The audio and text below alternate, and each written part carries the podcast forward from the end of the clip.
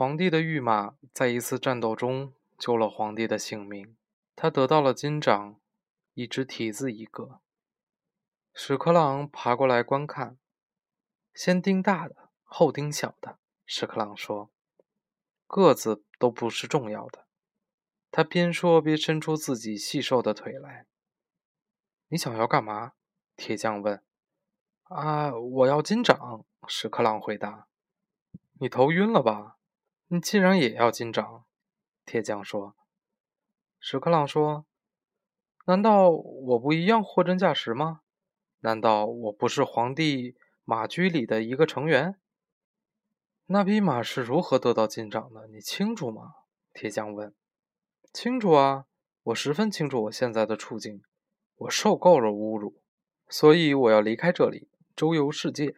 屎壳郎愤愤地说：“滚吧你！”铁匠说：“滚蛋！”屎壳郎回了一句，便飞走了。他来到一个花园里，那里散发着玫瑰和薰衣草的花香。屎壳郎说。这儿不美，连一点粪都没有。于是他继续爬，爬进了一些紫罗兰的阴影中。紫罗兰上爬着一只毛毛虫。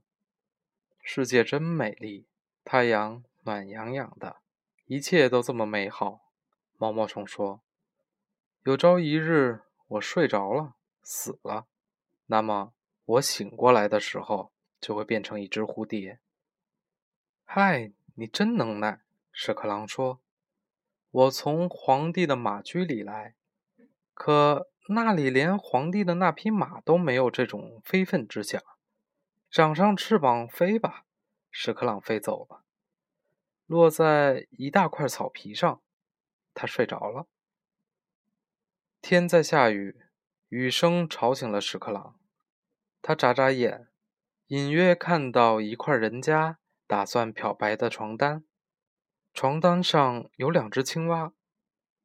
天气真美好，床单又存了这么多的水。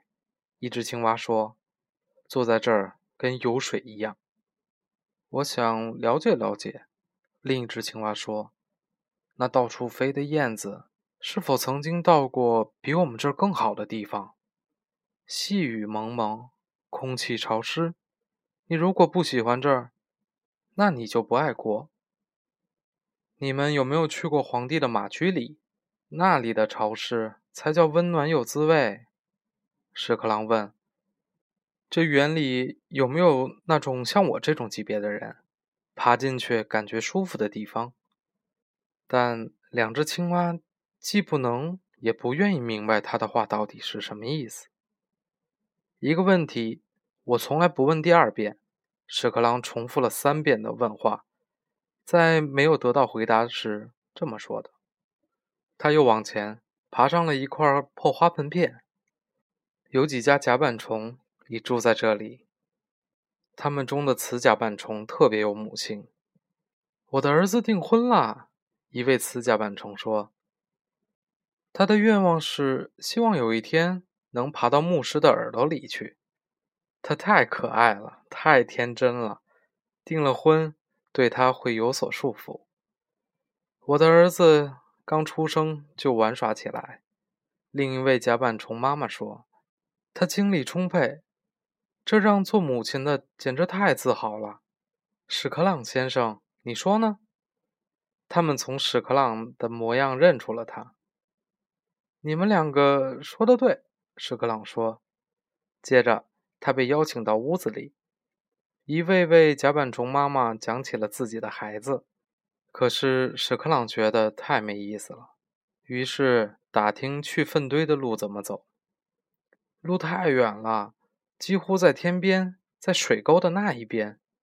甲板虫妈妈说：“那么远，我倒要爬爬看。”屎壳郎说完，连招呼都不打，便离开了。在水沟里，屎壳郎遇到了一群屎壳郎。我们的家住在这儿，我们过得挺自在。他们说：“热枕欢迎你，旅途让您累了吧？”真的，屎壳郎说：“能够碰到同胞兄弟，真是太幸运了。”你从粪堆里来的吗？一个老屎壳郎问。嗯，还要高级。我从皇帝的马驹里来的，我生下来脚上就有金掌。屎壳郎说：“我正在执行一项秘密任务，这事我是不会说的。”说完，屎壳郎钻进了泥堆里。附近有三个年轻的屎壳郎，他们不知道该说些什么，只是偷偷的笑着。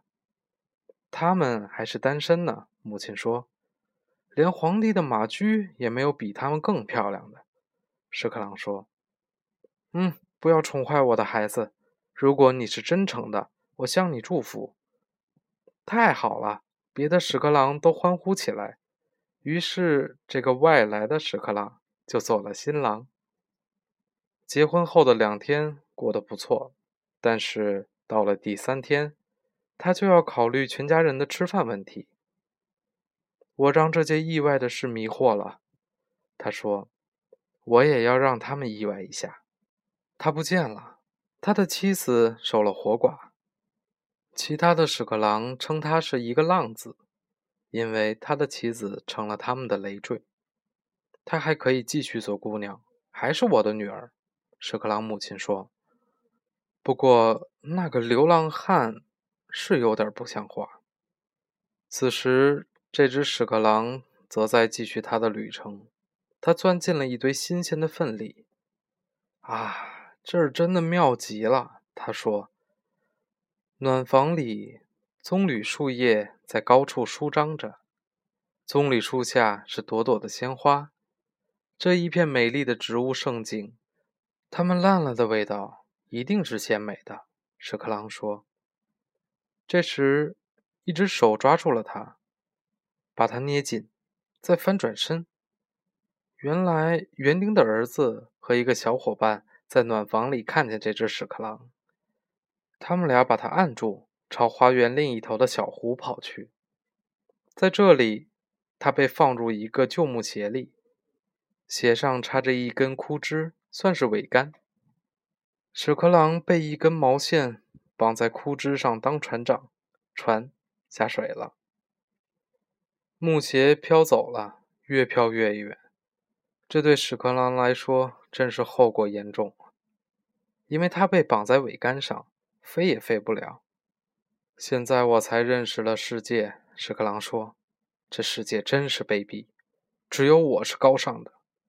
先是不给我金掌，接着我又里卧在湿床单里，最后又送给我一个老婆，带我跑进这个世界里来。”又来了个小子，把我送到大海里。可是皇帝的马却踏着金掌走来走去。这个世界没有一丝的同情心。我的生活一直很有趣，可还是得不到赏识。现在马驹失去了我，世界也将失去我，一切都完了。但是，一切并非都完了。几个年轻的姑娘来池塘划船。看见了这只小船，那边有一只木鞋。一个姑娘说：“上面还绑了一只小虫子。”另外一个说：“他们拿起木鞋，一个姑娘拿出剪刀，小小心心地剪断了毛线，在岸上，这个姑娘把它给放了。爬吧，飞吧，自由是好事。”他说道。屎壳郎从一扇开着的窗子飞进了一座建筑物。在里面，他落到了皇帝的宠马的毛鬃上。这里是那匹马和屎壳郎的家。他牢牢地抓住了马鬃，说：“我这下骑到了皇帝的宠马。我现在明白了，为什么这匹马要得到金掌。我看出来了，正是因为我的缘故，这匹马才能得到金掌。”他开心地笑了。旅行让人增进智慧。